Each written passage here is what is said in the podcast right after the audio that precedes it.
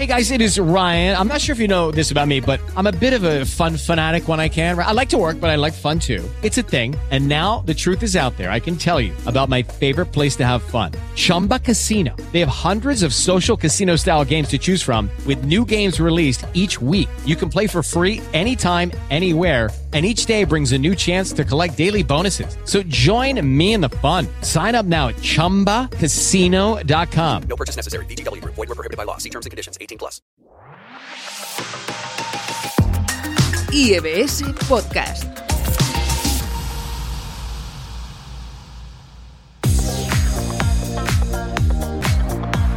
Mujeres al poder.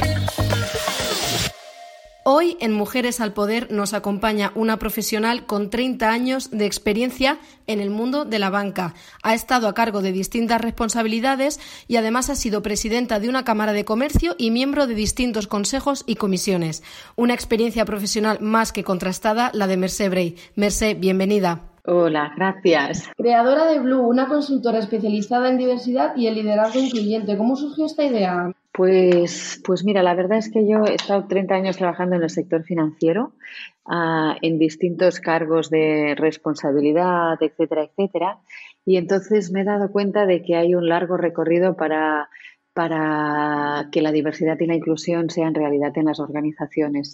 Y sobre todo porque cuando hay más diversidad y sobre todo hay más inclusión, porque una cosa es tener diversidad y la otra cosa es que realmente las personas diversas se encuentren integradas y aporten todo su valor dentro de las organizaciones, la, las personas sienten mucho más bienestar y cuando hay más bienestar, esto se traduce en rentabilidad para las compañías. Por lo tanto, es un win-win para todos, para el conjunto de la organización y también para el desarrollo de las personas. Claro, y cómo, mm, hablando de transformación en las compañías, ¿no? Y, y, todo el proceso y cómo surgió Blue y a partir de ahí, pues hablas mucho de la transformación en las compañías. ¿Cómo funciona este proceso y por dónde se empieza y, y qué valores se tienen en cuenta? Bueno, yo creo que la necesidad de transformación es una cosa uh, absolutamente relevante y más después de la experiencia que estamos teniendo con esto de, de la COVID-19. ¿no? Yo creo que esto está todavía poniendo más de manifiesto la necesidad que tienen la gran mayoría de las organizaciones de transformarse y muchas de ellas incluso de reinventarse. ¿no? Yo creo que esto es un proceso que tenemos que abordar desde todas las industrias, porque estamos delante de un paradigma que está cambiando a un ritmo muy, muy acelerado. Entonces, cuando tú necesitas abordar un proceso de transformación, necesitas ampliar tu mirada hacer lo mismo con la misma perspectiva, esto da siempre los mismos resultados, por lo tanto ahí no avanzamos. Y una de las cosas que necesitamos hacer cuando estamos en procesos de transformación y de creatividad e innovación es tener una mirada distinta. ¿Y cómo logro yo tener una mirada distinta? Bueno, de, de, de muchas maneras, pero una de las más evidentes es incorporando precisamente miradas diferentes a las habituales. Y esto lo hacemos teniendo en cuenta las opiniones, las aportaciones, etcétera, etcétera, de minorías que muchas veces trabajan dentro de las organizaciones. Y por minorías me hablo, por ejemplo, del grupo de las mujeres, que muchas veces, a pesar de que decimos que hay mujeres dentro de las compañías, pero en cambio no están actuando desde esa esencia más femenina, ¿no? sino que estamos las mujeres muchas veces dentro de las organizaciones, no nos desarrollamos plenamente como mujeres, sino que estamos emulando muchas veces papeles masculinos. ¿Por qué? Porque las reglas de juego son las que son en las compañías y son reglas de juego muy masculinizadas. Por lo tanto, ah, lo que necesitamos es crear espacio para que lo femenino, que, reside tanto en hombres y en mujeres, ¿eh? ah, pueda mostrarse dentro de las organizaciones. Pero también, por ejemplo, la diversidad cultural diversidad de puntos de vista de personas que pertenecen a, culturas distintas o la diversidad generacional, ¿no? Cómo es ese convivir y esa aportación de valor entre distintas generaciones que puedan convivir dentro de industrias. Hay industrias que están conviviendo hasta cinco generaciones distintas, ¿no? Y cómo es aprovechar esa riqueza de del talento de personas que pertenecen a distintas generaciones. O yo qué sé, ¿no? O personas que tienen una orientación sexual diferente a la de las otras personas o a la de otras personas que se cuentan en minoría en muchas organizaciones y no tienen el confort suficiente como para mostrarse tal cual son en su diferencia respecto al abordaje de la sexualidad.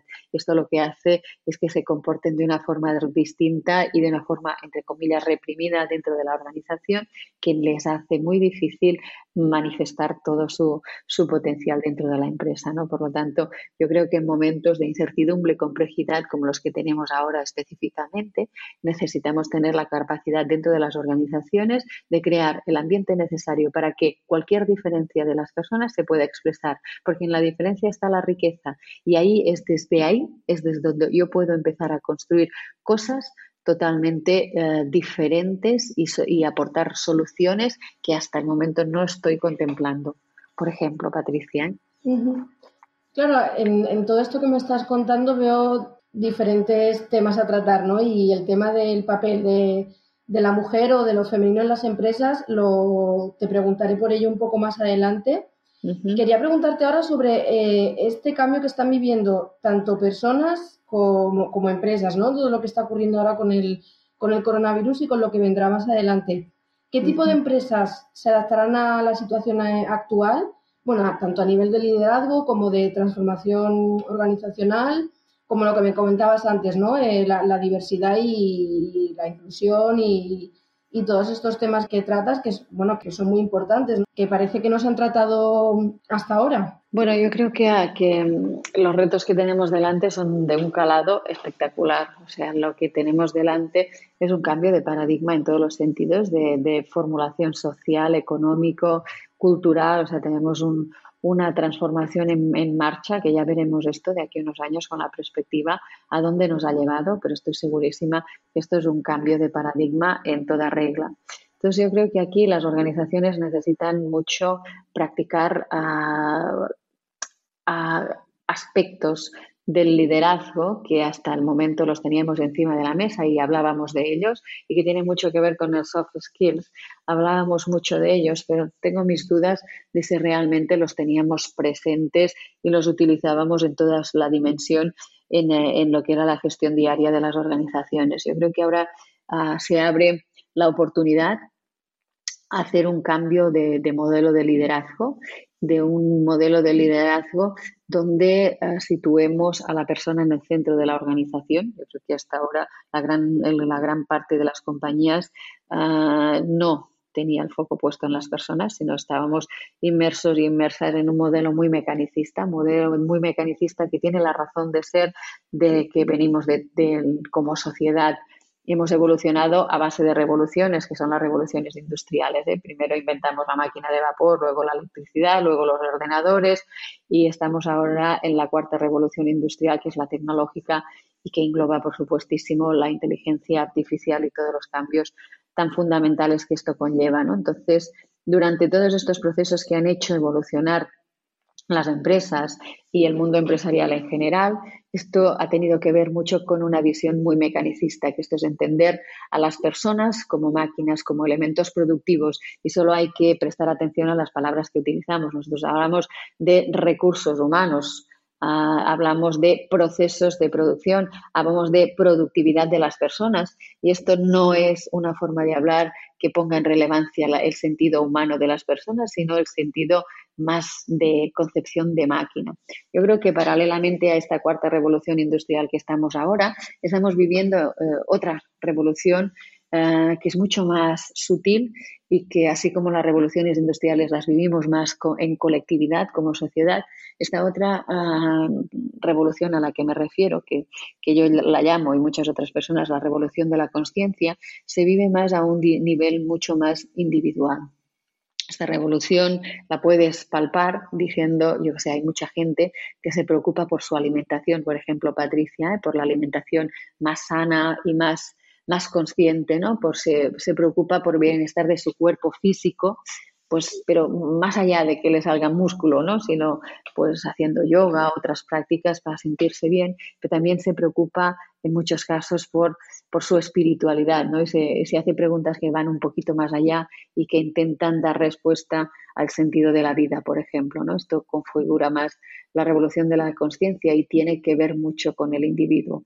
Yo creo que aquí la confluencia de una revolución industrial tan potente como es la tecnológica o de la inteligencia artificial conjuntamente con la revolución de la conciencia, esto da paso a un, ¿no? a, un paradigma completamente nuevo y aquí le añadimos pues, pues el efecto de, esta pandemia tan extraña que, que, cuesta un poco comprender que hay más allá de la pandemia, ¿no?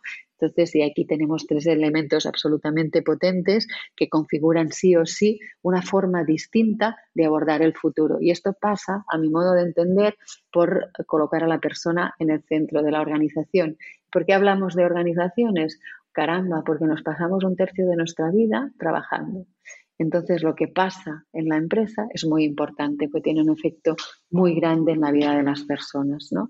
Entonces, mm, es importante encontrar un modelo de liderazgo, un modelo de hacer empresa, de hacerlo, de hacer negocio, por decirlo de alguna forma, que tenga en cuenta, que tenga en cuenta a la persona. Y esto te lo ataré con, con, la pregunta, porque yo creo que esto tiene mucho que ver con las características de lo femenino, con esas características que tradicionalmente hemos atribuido al sexo o al género femenino y que son, no sé, cosas como por ejemplo la colaboración, la empatía, la flexibilidad, la tolerancia, la generosidad, la bondad, la intuición, ¿no? Esto que tradicionalmente hemos dicho que corresponde a las mujeres, pero que yo creo que es patrimonio de todas las personas. Y lo que sí que es cierto es que las mujeres lo hemos estado entrenando durante muchísimos años, ¿no? Durante hace cientos de años que las mujeres nos entrenamos más en estos atributos que en los otros atributos que decimos que son más masculinos, como por ejemplo la capacidad de decisión, la racionalidad, la, la lógica. Estos son atributos que son mucho más vinculados a lo masculino. Y estos son los que dominan la sociedad y también la industria. Por lo tanto, estamos delante de un desequilibrio. Hay mucho más de lo que tradicionalmente hemos atribuido a lo masculino que de lo femenino. Y yo creo que para abordar los retos que tenemos delante, tenemos que dejar paso a que lo femenino se exprese. Y las mujeres estamos mucho más entrenadas para que esto sea posible. Aquí déjame que te cuente, Patricia, que aquí durante la pandemia salió una noticia en prensa que seguro que, que has conocido y que hablaba que en el mundo hay 193 países, que solo el 5% de los países están, uh, están gobernados con mujeres. Entonces, lo que, lo que se hizo, ¿no? es decir, de estos, de estos países que están gobernados por, por países, cogimos, cogimos los, los siete principales, ¿no? Nosotros que está Alemania, Nueva Zelanda, Noruega, ¿no? países como estos, y dijimos uh, qué están haciendo estas mujeres líderes que están haciendo frente de una forma más efectiva a la pandemia. Entonces, yo lo que hice aquí es coger y analizar lo que salía en prensa, no conozco más allá de esto, y ah, ver un poquito qué son aquellas cosas que estaban haciendo estas mujeres mejor para ah, que el país estuviera afrontando una situación tan crítica como esta de una forma más efectiva. Y caramba, sorpresa, porque lo que hacían estas mujeres, bajo mi punto de vista, es equilibrar perfectamente su parte más masculina eh, y su parte más femenina. Fíjate, una cosa que hicieron muy bien estas mujeres, algo muy importante en cualquier mm, proceso uh, empresarial, que es tener la habilidad para tejer complicidades. ¿eh? Me refiero a esto de involucrar a todos los stakeholders que son importantes para ti en tu negocio, en este caso en la política. Y esto tiene dos componentes muy claros. ¿eh? Uno que es más, más masculino, que es tener ¿no? la capacidad de poner foco en tu objetivo y otro, y otro, otro aspecto que es mucho más femenino, que es tener la capacidad de llegar a consenso. Otra cosa que, que, que hicieron muy bien estas mujeres es tener la capacidad de tomar decisiones más allá, trascendiendo ese egoísmo egocéntrico típico de ciertos liderazgos muy masculinizados. ¿no? Y esto tiene dos componentes nuevamente. Una, uno componente que, muy femenino, que es la generosidad, ir más allá de los propios intereses, pero tiene otro, otro, otra parte que es muy masculina, que es la racionalidad. Oye, yo ah, necesito, ¿no? O, la valentía, necesito tomar una decisión para seguir adelante. Y esto, la valentía, por ejemplo, es algo muy, muy masculino, ¿no? O sea que al final te das cuenta que los, los liderazgos que realmente son resolutivos y que realmente conducen a, lidiar y superar determinadas circunstancias y ser exitoso en los propósitos es precisamente cuando hay el equilibrio entre lo masculino y lo femenino. Sí, bueno, y también eh, lo, hemos podido ver, ¿no? Justamente esta noticia que me comentabas y ese ejemplo de cómo el equilibrio funciona. Sí. Y ahora quería hablar un poco de, tu experiencia profesional, eh, que has dirigido equipos de varios tamaños ¿no? Y entiendo que fruto de ello has ido aprendiendo en, todo, en toda esta carrera profesional. ¿En qué evolucionaste? ¿Cómo fue la Merced del principio y cómo, cómo eres ahora?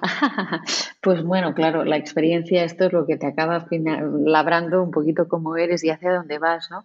Ah, efectivamente, yo he estado 30 años en el sector financiero ocupando distintos cargos de responsabilidad y dirigiendo equipos de muy distinta, de muy distinta índole, de, poquitas personas y de muchas personas. Yo ya fui directora muy joven, ah, al principio de mi carrera, y entonces me di cuenta que para liderar los equipos, todo lo que había aprendido pues en la carrera o en las escuelas de negocio y así, no me daba suficientes herramientas para que los equipos traccionaran.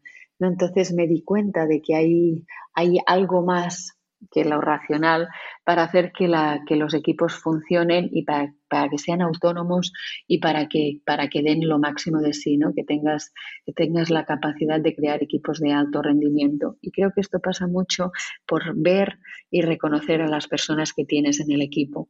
Entonces, ah, esto lo aprendí, lo aprendí bastante al principio, ¿no? cuando empecé a, a dirigir equipos que el 80% de mi tiempo lo dedicaba precisamente a eso, ¿no? ¿no? a otras tareas, sino a la gestión de las personas. Y que gestionar a las personas ah, no se hace desde lo que puedas aprender desde lo racional o desde, o desde una mirada muy, muy pragmática de las cosas, sino que se hace desde otro lugar desde otro lugar donde te tienes que posicionar y donde tienes que ver y, reconocer a las personas por lo que son y sobre todo por todo el potencial que pueden aportar. Para mí este fue un, grandísimo aprendizaje que, he intentado a potenciar y ensayar a lo, a lo, largo de mi carrera y que incluso me llevó a escribir un libro que se llama Eres lo mejor que te ha pasado, quiérete, donde un poquito quería plasmar eso precisamente, la grandeza de, todas las personas y de lo poco acostumbrados y acostumbradas que estamos a, querernos y a apreciarnos en toda, nuestras, en toda nuestra potencialidad, ¿no? sino que, que siempre es, es, lo contrario, ¿no? solemos más castigarnos o que nos castiguen, tolerar que nos castiguen incluso, que no apreciar todas esas cualidades tan preciosas y, absolutamente ilimitadas que tenemos las personas. Sí, precisamente quería hablarte de, este libro, bueno, junto con Alfas y Omegas, el poder de lo femenino en las organizaciones, pero primero quería hablar de este primero que, has hablado, del libro Eres lo mejor que te ha pasado, quiérete, que destaca mucho esa palabra, ¿no? Quiérete. ¿Es quizá este un libro que ahora en la situación en la que estamos lo necesitemos más que nunca? Bueno, yo creo que está que, que no sé si el libro, pero el concepto segurísimo lo necesitamos siempre y ahora seguramente, seguramente mucho también, ¿no? Porque es un poquito lo que te decía antes, que estamos muy acostumbrados a ver las cosas que no hacemos bien y a exigirnos continuamente, ¿no? Como dice Shu Han, este filósofo surcoreano que vive, que vive en Alemania, somos capaces de exigirnos y exigirnos hasta la extenuación, ¿no? O sea, estamos en una sociedad que es la sociedad del rendimiento y que lo que hacemos es exigirnos, exigirnos, exigirnos continuamente sin tregua, ¿no? Es súper eficiente en este sentido el, régimen en que estamos ahora, ¿no? Porque no necesitamos, una especie de, esclavitud encubierta donde los amos y esclavos somos nosotros mismos, ¿no? Nosotros nos, tenemos esa sensación de que, de que podemos conseguir todo lo que nos propongamos y además que, podemos ser felices si nos proponemos y tenemos la felicidad idealizada y además si no conseguimos llegar a esa felicidad o esos retos que me he puesto, pues es culpa nuestra. Y entonces, y, esto todavía genera una sensación mayor de frustración, ¿no? O sea que estamos continuamente eh, exigiéndonos a nosotros mismos hasta la extenuación. Yo digo que necesitamos darnos un poquito de oxígeno y de respiro y de apreciar todas esas cosas buenas y maravillosas que tenemos y querernos un poquito más y mimarnos un poquito más y aprender a que cuando nos equivocamos no pasa nada. O sea, pues, pues bueno, pues sobre esto aprenderé, ¿no? Y no a martirizarnos porque hemos fracasado, etcétera, etcétera, ¿no? Yo creo que, que, que sí, es un buen momento ahora para para esto, ¿no? Para aprender también a querernos desde otro, desde otro punto de vista, ¿no? Y hacer igual un proceso más de, de interiorización, de conectar con esa verdadera esencia que somos nosotros, nosotros y nosotras, y que de alguna manera, Patricia, yo lo que digo es que hemos entregado nuestro poder, porque nos sentimos bien cuando somos reconocidos por los demás.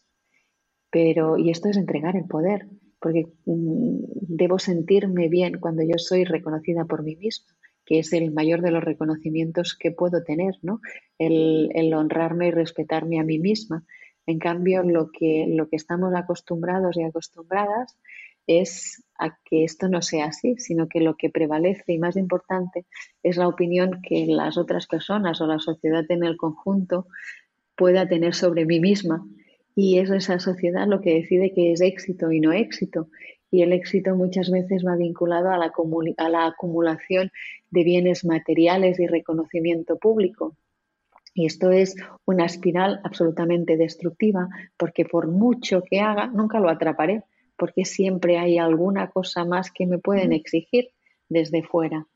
Entonces, para mí, en este, en este libro y este tipo de reflexión es señoras y señores, recuperemos el poder, recuperemos el poder de decir cuando yo me siento bien y cuando no. O sea, ¿por qué otra persona me tiene que decir si yo soy buena o, mala o si...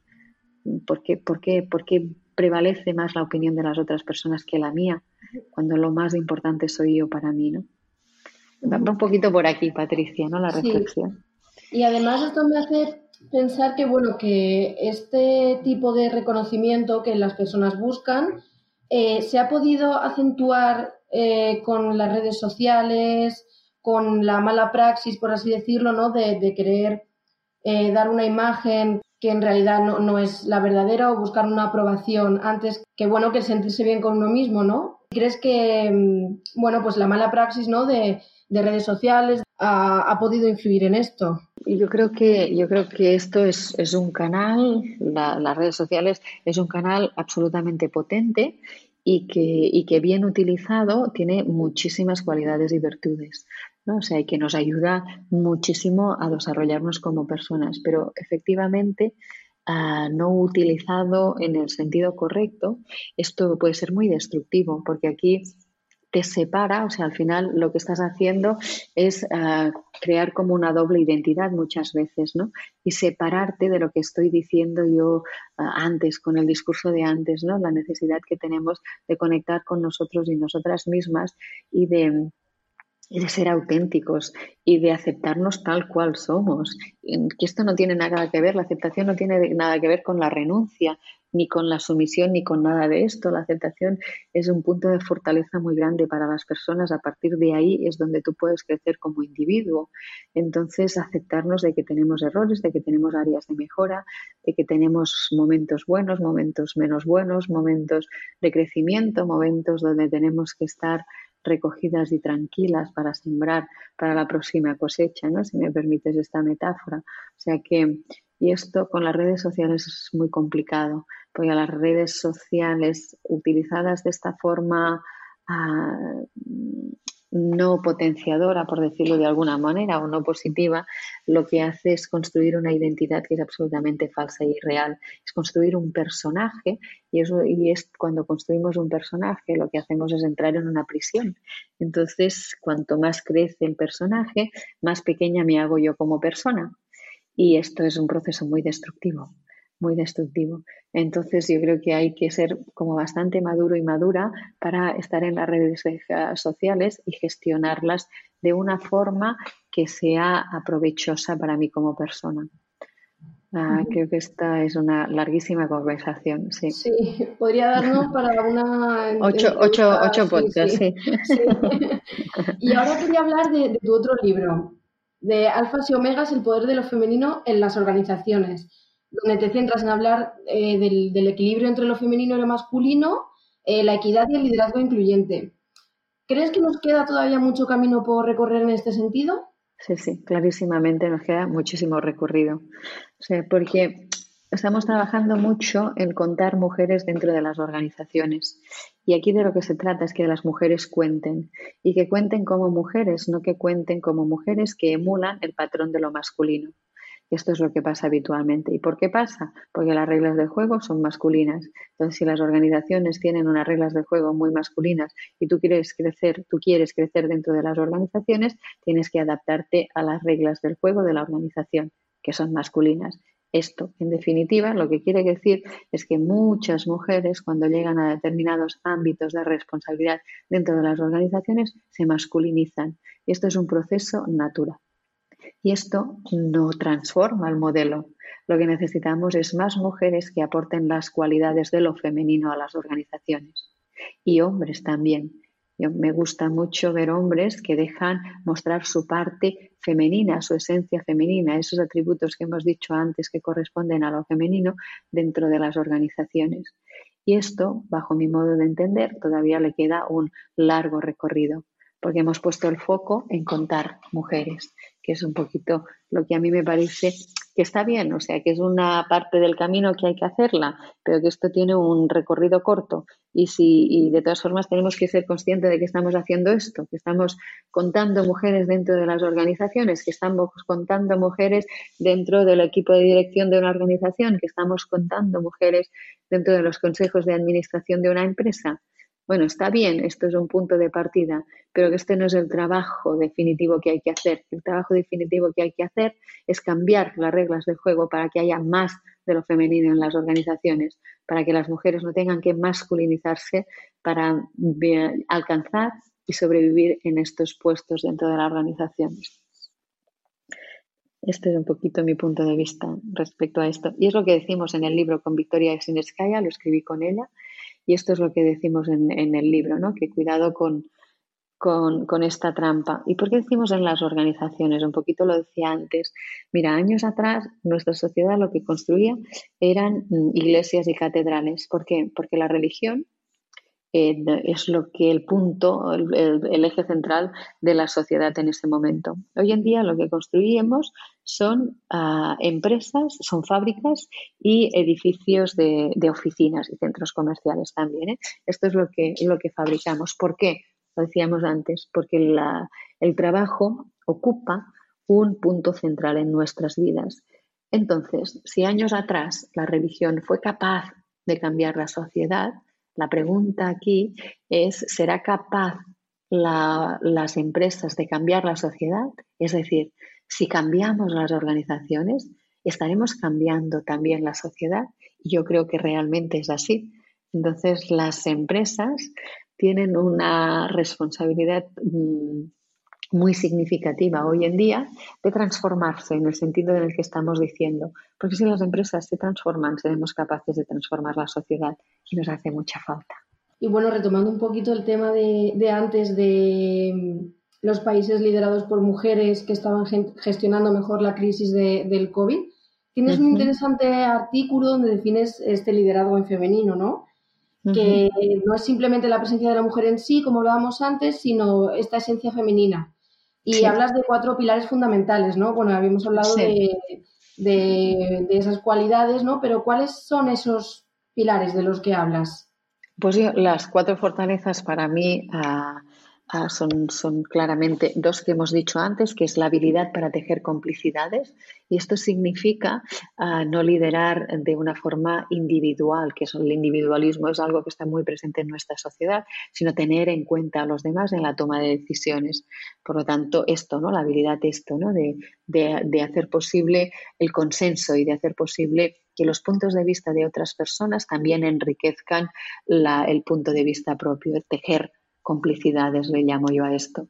La segunda fortaleza es la capacidad de tomar decisiones, lo que yo llamo trascendiendo el egoísmo egocéntrico, es decir, tomar decisiones más allá de lo que me conviene a mí como persona o a mí como, como, como, como política o a mí como, como máximo responsable dentro o máxima responsable dentro de una organización, sino tomar decisiones teniendo en cuenta por decirlo de alguna forma, el bien común. El tercer pilar tiene mucho que ver con la facilidad de transmitir mensajes claros y empáticos. Eso tiene que ver mucho con la comunicación, que es algo que es muy de nuestra especie humana, ¿no? La comunicación, el habla, esa capacidad que solo tenemos los humanos. Entonces yo creo que ahí tenemos mucho que mejorar, porque muchas veces lo que hacemos es hablar, no comunicar, es una cosa bien distinta. Comunicar es tener la capacidad de conectar con las otras personas. Entonces yo creo que una de las fortalezas del liderazgo en femenino es precisamente esta, tener la capacidad de conectar con las otras personas. ¿Por qué? Porque también es muy femenino tener la capacidad de escuchar, de empatizar con las otras personas. Y solo puedes comunicar bien o conectar con las otras personas cuando eres capaz de escuchar realmente lo que las otras personas están diciendo, incluso más allá de las palabras. Y la cuarto pilar para mí de las fortalezas del liderazgo en femenino es la creatividad en la propuesta de soluciones. La creatividad es algo muy femenino. O sea, la creatividad lo hacemos desde el hemisferio derecho y el hemisferio derecho es lo que está vinculado con lo femenino. Desde el hemisferio izquierdo es el hemisferio que está relacionado con lo racional. Ahí es mucho más difícil crear. Entonces yo creo que lo femenino lo que hace es tener la capacidad de mirar desde otros ángulos distintos a los tradicionales, a los clásicos, que nos provienen más de esta racionalidad, nos abren a, ángulos de observación distintos, mucho más ricos, que lo que hacen posible es que lo femenino haga propuestas resolutivas hacia problemas que están encima de la mesa de una forma mucho más creativa y diferente. ¿no? Es un abordaje de los problemas menos encasillado y menos encarcelado que lo podemos hacer desde lo racional. Por lo tanto, son estas cuatro fortalezas de tejer complicidades, a ir más allá del egoísmo ¿no? y pensar en el bien común, tener la capacidad de comunicar o conectar con las otras personas y ser capaces de presentar soluciones creativas a problemas diversos. Pues Merce, muchísimas gracias por, por esta interesantísima entrevista. Eh, a nuestros oyentes, si quieren saber más sobre ti, pueden encontrarte en tu página web mercebrey.com. Que vaya muy bien y que mucha suerte. Muchas gracias, muchas gracias por este rato de conversación. Muchas gracias, Patricia. No olvides compartir, comentar y dar like a nuestros podcasts. Nos encontrarás en Google y Apple Podcast, Spotify, Evox, Spreaker, en nuestra web comunidad.ieveschool.com y en nuestro canal de YouTube. Mujeres al Poder. Step into the world of power, loyalty and luck. I'm gonna make him an offer he can't refuse. With family cannolis, and spins mean everything. Now, you want to get mixed up in the family business. Introducing The Godfather at Choppacasino.com. Test your luck in the shadowy world of The Godfather slot. Someday, I will call upon you to do a service for me. Play The Godfather now at Choppacasino.com. Welcome to the family. VGW Group, no purchase necessary. Void where prohibited by law. See terms and conditions 18 plus.